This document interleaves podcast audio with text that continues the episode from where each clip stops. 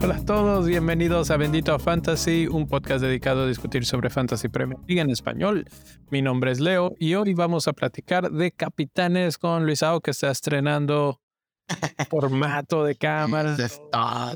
¿Cómo estás, Luis? Eh, ya, ya, me, ya me pueden ver claro y nítido, no pixeleado. Ya, ya. Espero esta experiencia auditiva sea de su agrado en podcast y en video, ¿no? Oh, Huevo. Eh, ¿Cómo estás? ¿Cómo estás? Todo bien, todo bien. Fíjate, este, buenas semanas en Fantasy, en todos los Fantasies. Fíjate que hubo Fantasy media semana y, y hubo Fantasy también con doble jornada en Premier League. No he hecho mi resumen, no aparezco los martes, pero ahí les va, 92 puntos. Y Capitán mi toma, porque le hicimos caso a la cápsula de capitanes de la semana pasada y pues ahí están los resultados, ¿no? Oh, yeah. Eh, ¿Y de capitán en Champions? Me quedé con Joe Mario, me dio frío, me dio frío. ¿Por qué? ¿Cuántos tenía yo, Mario? 11. 11, 11. Justo ayer estaba diciendo el profe lo mismo, ¿no? Que él tenía un capitán que era bueno, que había tenido puntos, pero dijo, no, aquí me voy a arriesgar con todo. Y se la aventó. Y se aventó a Highland y pues ya sabemos todo. Es que yo, yo pensaba que, que, que Leipzig iba a hacer algo más, ¿no? Por lo menos complicar y a lo mejor ganar la serie, ¿no? Pero se, se abandonaron el primer penal. Así es, así es. Pues acabo de checar hace como, no sé, 10 minutos mi, mi equipo y por primera vez en el año rompí la barrera de los 100. Capitán Mitoma.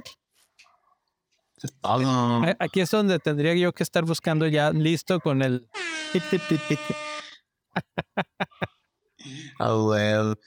Eh, sí, Capitán Mitoma, que finalmente terminó siendo bueno. March anota su gol finalmente. La justicia se, se hace presente.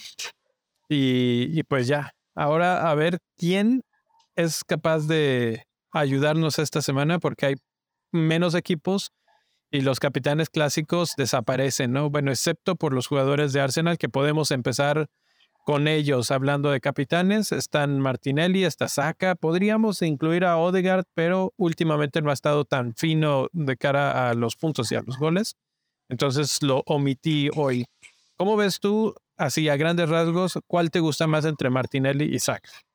Oh, creo que ha estado más fino Martinelli. Fíjate, esto está medio extraño, ¿no? Porque Martinelli me acuerdo que después del receso de la Copa del Mundo nadie lo quería, ya lo quería vender, ya me había enfadado, lo tengo desde la jornada 1 y de repente pues quien lo vendió pues se perdió su gran doble fecha y, y ahora resulta ser que es una constante y, y, creo que con el regreso de Gabriel Jesús todo el mundo tiene miedo de que sienten a Martinelli y yo lo veo todo lo contrario, ¿no? O sea, Gabriel Jesús se va a esa banda y quien se va al centro del campo es Martinelli, ¿no? Saca... O, o, lo contrario, o sea, claro. Jesús en el centro y él en la banda, se mueve bien. Claro. Y, y Saka pasó su etapa de, de, jugador decisivo y ahorita está sufriendo, está siendo como que muy atacado, ¿no? Tiene muchas faltas, recibe muchos golpes, eh, no le dan continuidad a su juego. Y, y, la verdad es que el bajón es tanto de él como de Odegar, ¿no? No obstante, creo que siguen participando en los goles y haciéndolo muy bien, ¿no?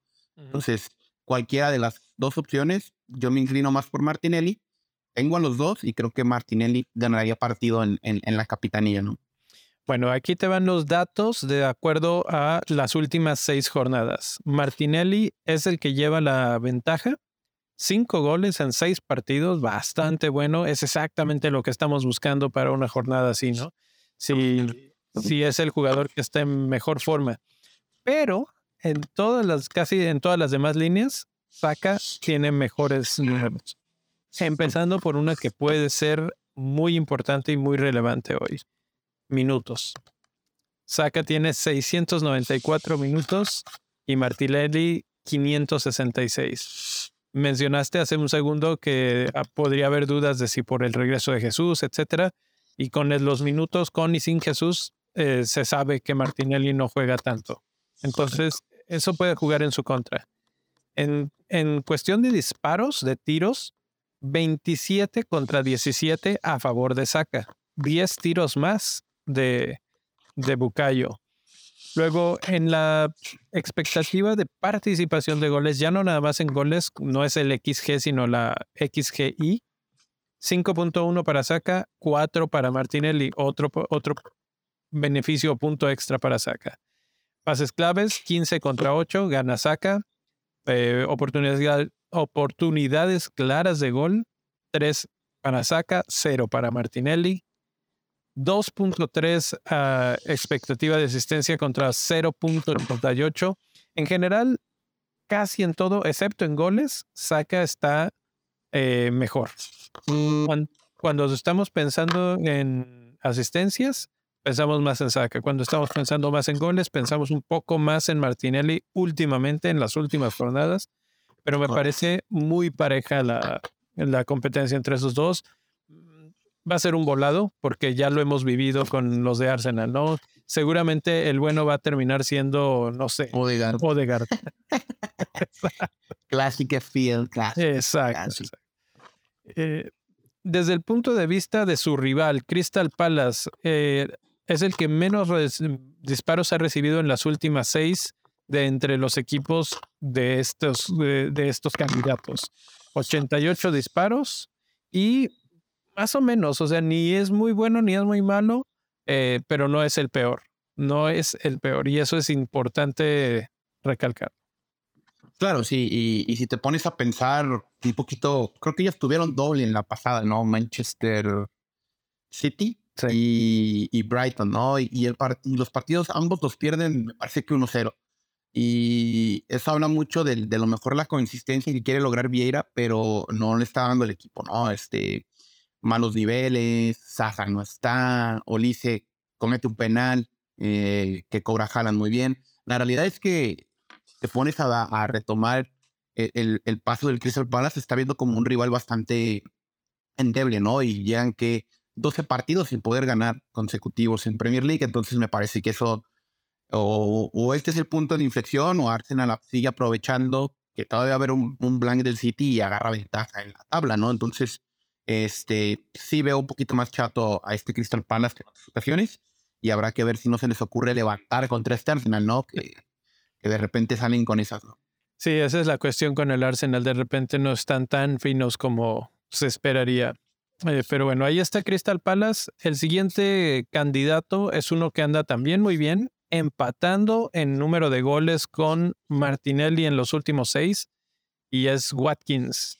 Watkins no solamente tiene cinco goles, sino que además tiene 10 tiros a gol comparado con los 7 de Martinelli y un XG de 4.03 comparado con el 3 de Martinelli. O sea, en otras palabras, Watkins está mucho más cerca de sus expectativas de gol, sus 5 goles, que las de Martinelli. Por lo cual podríamos incluso llegar a pensar que Martinelli está sobreproduciendo y que se esperaría un poquito de retroceso en sus números en algún punto.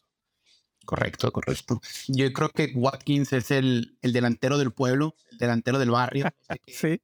Aquel que, aquel que no tiene tanto ownership, pero de repente saca el ranking, saca la casta. Me recuerda mucho a, las, a las primeras temporadas de Jiménez, fíjate, ¿no? Donde, en donde realmente sabías que lo tenías que tener, pero por alguna extraña razón no lo tienes.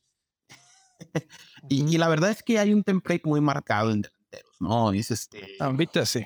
Haaland, Kane y, y hay gente crazy con Darwin. Yo tengo a Darwin. Hay gente que tiene a Tony, hay gente que tiene a Mitrovic, hay gente que tiene a Ferguson, van habilitando ahí dinero. Creo que Watkins, durante los últimos cinco o seis partidos, creo, incluso tomando en cuenta la estadística, es el tercer delantero que tu equipo necesitaba, ¿no? Y a veces hasta este, el segundo, ¿no? Porque Kane ha tenido como que sub y bajas.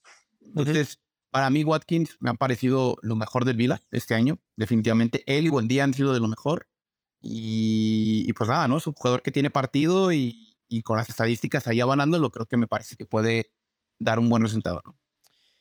La ventaja de Aston Villa y, Watkins en este partido es que van contra Bournemouth, que aunque los hemos analizado y hemos dicho, este, están más o menos, están peleando de repente le pueden ganar incluso al mismo Liverpool 1-0, que de repente el Liverpool no le entendemos, ¿no?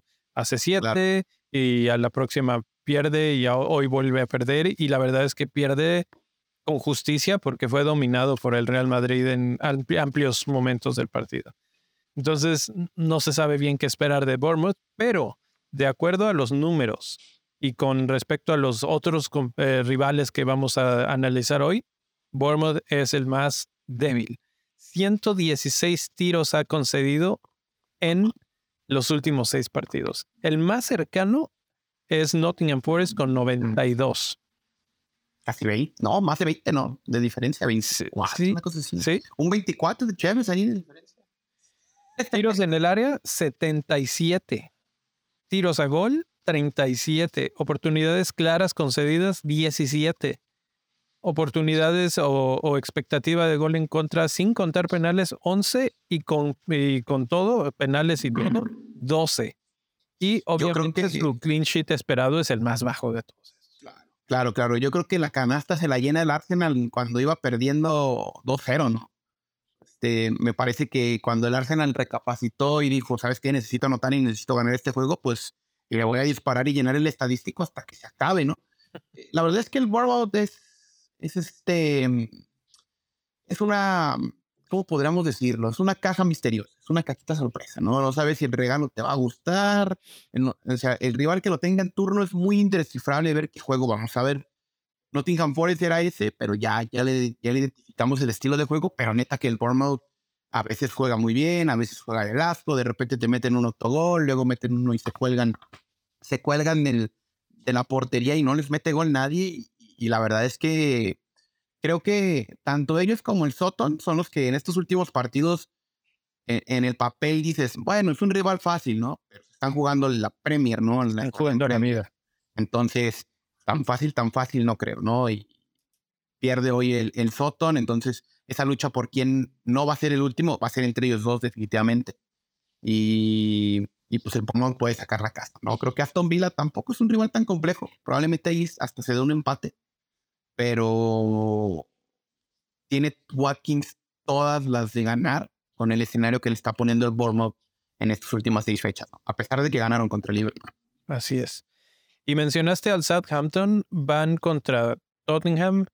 Eh, y a mí, la verdad, cuando terminé de revisar estos datos, me sorprendió bastante encontrar que ellos son, de hecho, de los cinco equipos eh, rivales hoy, los que mejores números tienen la menor cantidad de tiros en contra, la menor cantidad de tiros a gol en contra, oportunidades claras, XGC, todos esos renglones, todo lo tienen en, eh, bueno, es el mejor entre los que estamos analizando. Y eso que Menos estamos analizando a Crystal sí, digo, son equipos débiles. Todos estos están de hecho peleando la supervivencia, ¿no? Eh, Nottingham Forest, Bournemouth, Crystal Palace, todos han estado con una temporada baja y, y Southampton está en el fondo, ¿no? Pero en estos momentos, en las últimas seis, es el menos peor, tal y como lo mencionas. Y pues Harry Kane, después de sus 13 puntos esta jornada, levanta la mano y dice, yo puedo ser el capitán que estabas esperando. Claro, sí, definitivamente creo que ante la ausencia de Hannah, ya nos demostró por qué no hay que venderlo aunque tenga Blanc. Este, el segundo al, mando es Kane. Y, Kane, ojo, está teniendo una temporada de ensueño punto fantástico. Yo creo que no dimensionamos que Haaland a estas alturas ya tiene 200 puntos en fantasy. Eh, es algo bastante anormal y, y, el deber ser es lo que está haciendo Kane. Incluso Kane en su deber ser se está saliendo, ¿no? A mí me gusta mucho Kane. Mi rey lo odia. Pero. mi rey. Saludos para mi rey pero ha justificado con creces que lo tengas en tu equipo, ¿no? No está tan caro. Eh, bueno, si lo compraste en buen tiempo, lo compraste baratito, te ha dado buen dinero y pues realmente goles produce, produce y produce. Pero además el precio en esta temporada no importa tanto. Entonces está bien, es un, es un jugador que vale lo que cuesta, yo diría. Correcto. Sí, está bien, está bien, está bien dimensionado, ¿no? Creo que la temporada pasada nos ayudó muchísimo que Salah saliera del molde porque gracias a él es el más caro este, Salah y no Kane. Y acuérdense que Kane se perdió seis meses la temporada pasada, pero en cuanto volvió teníamos al, al mismo ciudadano Kane, el mismo delantero, los mismos goles. Y aquí está, ¿no? Ya, ya va a completar la temporada. No creo que gane un título esta temporada. Seguramente no lo voy a hacer con Tottenham, pero a nivel individual es superlativo. ¿no? Y ahí está el rival, ¿no? Pues no tan puesto, pero sí, es un buen rival. Kane en cuanto a números de, él está bastante promedio con los demás. O sea, por ejemplo, comparándolo con el primer capitán que mencionaba, Martinelli, o con el segundo que era Watkins, eh, Martinelli tiene 17 disparos, Watkins tiene 15 disparos, Kane tiene 18 disparos en los últimos seis partidos. Goles, tiene 4 contra 5 de esos dos últimos y su expectativa de gol está en 4.1 y los otros dos están en 4 o 4.8. Entonces, realmente si lo ves desde ese punto de vista, bueno, expectativa de participación de gol, quise decir. Si lo ves desde ese punto de vista, los tres tienen o, se ven con números bastante similares y puedes decir cualquiera de los tres o el que tenga yo en mi equipo. No necesitas estar atrayendo a uno porque necesitas justo esta jornada. Claro. Y creo que el único que hasta por precio te lo justifica y dice, ¿sabes que puedo repetir o mantener estos resultados? Es Kane. Los otros son, por algo son mid, o sea, no, no son premiums, por algo están en ese rango de precio porque e, es, esa recolección de datos pues sí es una constante, pero el que lleguen al, al fruto prometido es, es fugaz, no, no, no, no es de cada jornada, no es de cada jornada. Y Kane ha demostrado que puede tener back-to-back, dobletes, hack tricks, este, de repente llevarse los bonus points por tres, cuatro jornadas seguidas. Entonces, creo que por, o sea, haciéndole caso a la estadística y viendo que todos están parejos, por el que te inclinarías, aunque sea un triple empate, es Kane. Así es, es el más consistente. El siguiente, y este, ah, hace rato hablabas de del delantero del pueblo, y yo siento que el delantero del pueblo esta temporada ha sido Tony. Hombre, no, es el delantero de los ludópatas. es el delantero del gambling el delantero del gambling. Que por cierto, ya oh, lo volvieron a amonestar. Estamos a una amarilla de la suspensión. Eh, vamos a estar jugando. Pues, lo vas a hacer. fuego. Un fuego. No, no, no, imposible, imposible. Yo estuve a Tony en el primer tercio de la temporada y me gustó mucho tenerlo. O sea, realmente disfrutaba ver jugar a Tony, ¿no? De repente pasa el mundial, no va y en el regreso digo, no lo necesito y probablemente lo puedan suspender. Y resulta ser que a las cuatro o cinco jornadas después del break se convierte en el mismo Tony de antes. ¡Qué pedo! Y, pues realmente es fascinante, ¿no? Es, es, un grandísimo jugador. Una lástima que le encante, que le encante el dinero tanto. Pero pues bueno, ¿no? Eh, sí, sí, sí. Eh, bueno, pues Tony eh, tiene buenos números. Es el que más oportunidades claras crea, pero también es el que menos pases claves crea. Es, es rara esa combinación, porque pues, si creas tantas oportunidades, ¿por qué no son compases clave? yo la hago, pero no te la doy. E, exacto. Eh, tiros a gol, nueve, más o menos eh, parecido. De hecho, es el segundo lugar después de Watkins. Se nota que es el, el estrella, el delantero más importante de su equipo. El XG también está bastante parecido a los demás. Y ahora sí que depende un poco de ¿Te gusta este partido para este jugador contra este rival? Y el rival en, en este caso es Leicester, que no tiene tantos tiros en el área en contra y que no concede tantas oportunidades claras de gol. Correcto. Sí, Leicester trae una fórmula muy sencilla, ¿no? Tratar de defender bien, aunque a veces a Faes no le salga o, o, a la línea defensiva, y que Madison invente, ¿no? O sea, entonces, eh, entendiendo esas claves, creo que el Brentford y, el equipo, el, o sea, la estrategia y el estilo de juego que usa el Brentford lo pueden deshacer. Digo, traían un invicto importante, perdieron contra el Everton porque el Everton también en la primera vuelta se les indigestó, o sea, un equipo tan rocoso como el Everton eh, se le hace muy, muy, muy difícil al Brentford, ¿no? Entonces, este, mm, si me preguntas a mí, creo que va a ser de, de Tony o de Norgard o, de Wizard, ¿no? Cualquiera de ellos puede, puede romper, romper el candado, pero el que tiene más probabilidades y el que está dando los números para hacerlo, pues es Tony, ¿no? Así es. Y por último tenemos a Trippier, que ha sido el peor de los seis que estamos hablando hoy en las últimas seis jornadas, pero ya regresó a los números, ya volvió a asistir. Tienen enfrente a Nottingham Forest, es uno de los equipos que más eh, goles con sede de tiro libre. Ayer lo mencionamos en el episodio principal con un poco más de contexto. Correcto. Y pues la verdad es que eso empieza, ya llama la atención inmediatamente. el partido se antoja para alguien de ataque de Newcastle, ¿no? Puede ser Almirón, puede ser Isaac, puede ser el mismo Wilson. Pero de todos esos, creo que al que más le confiaría de repente los puntos sería a, a Trippier, porque él además va a tener muy buenas oportunidades de tener la portería en cero. O sea, ahí ya llevas un, un 6, tal vez listo. Eh, siempre que decimos esto termina viendo un gol tempranero y se acaba el clean sheet. Pero... Brennan, Johnson al minuto 5 y se acabó.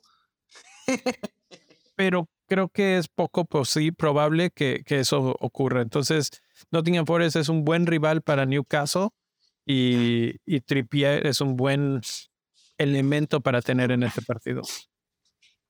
Sí, mira, como tal creo que Trippier logra algo bien interesante, ¿no? Por lo menos en, términos fantasy, ¿no? Arrancó siendo un medio, un defensa bastante barato, pero tienes corners, tienes tiros libres, tienes casi un extremo porque Admirón se va al centro, entonces este, es una constante fuente de creación en Newcastle, ¿no? A mí me gusta mucho y, igual que Martinelli, eres el único que se ha mantenido desde jornada uno en mi equipo, ¿no? Y creo que lo va a seguir haciendo hasta el final. Ya pasó una tormenta de Newcastle en donde tenías que venderlo y si no lo hiciste, pues ya quédate, ¿no? Y aquí está la oportunidad perfecta. Exacto. Exacto. Entonces, pues ahí están, ahí están. La verdad es que como decíamos al principio del programa, esta jornada es difícil. Quitas a Haaland de la, de la ecuación y entonces ya tienes que eh, empezar a, ver con los dedos de la mano así de que quién me quedó. Eh, es que aquí la idea, creo que no es difícil, creo que es lo normal en FPL antes de que estuviera Haaland.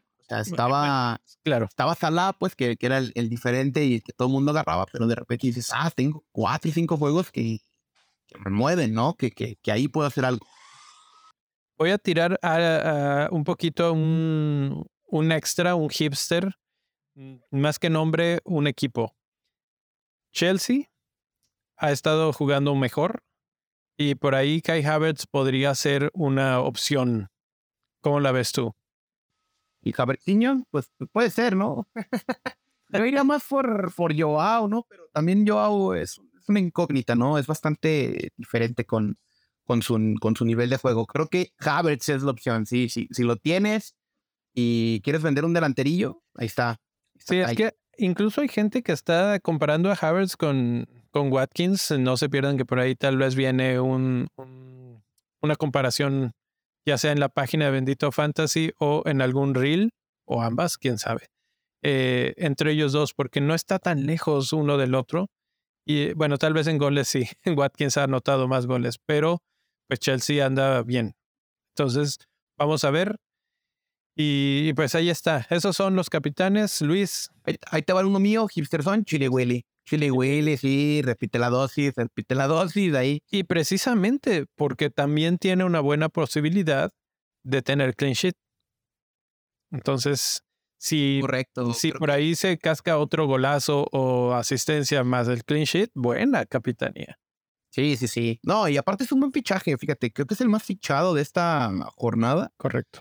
Y yo siempre era más de Chilwell que de Rhys James. Siempre, siempre. Y tuve a Chilwell en el Nester y está, más guapo, güey. Una resulta. va más arriba. El mero mero, sabor ranchero. Creo que es el único junto con Luke Shaw que, que levantan esa banda de Inglaterra, ¿no? Este, del otro lado tienes como a 100 mil laterales, pero sí, para mí Chilwell es una opción bastante hipster. No, no en ownership, porque parece que creo que va a rebasar el 5%, pero sí en, en capitanía, ¿no? Quien se anime a echar capitán ahí, la puede romper.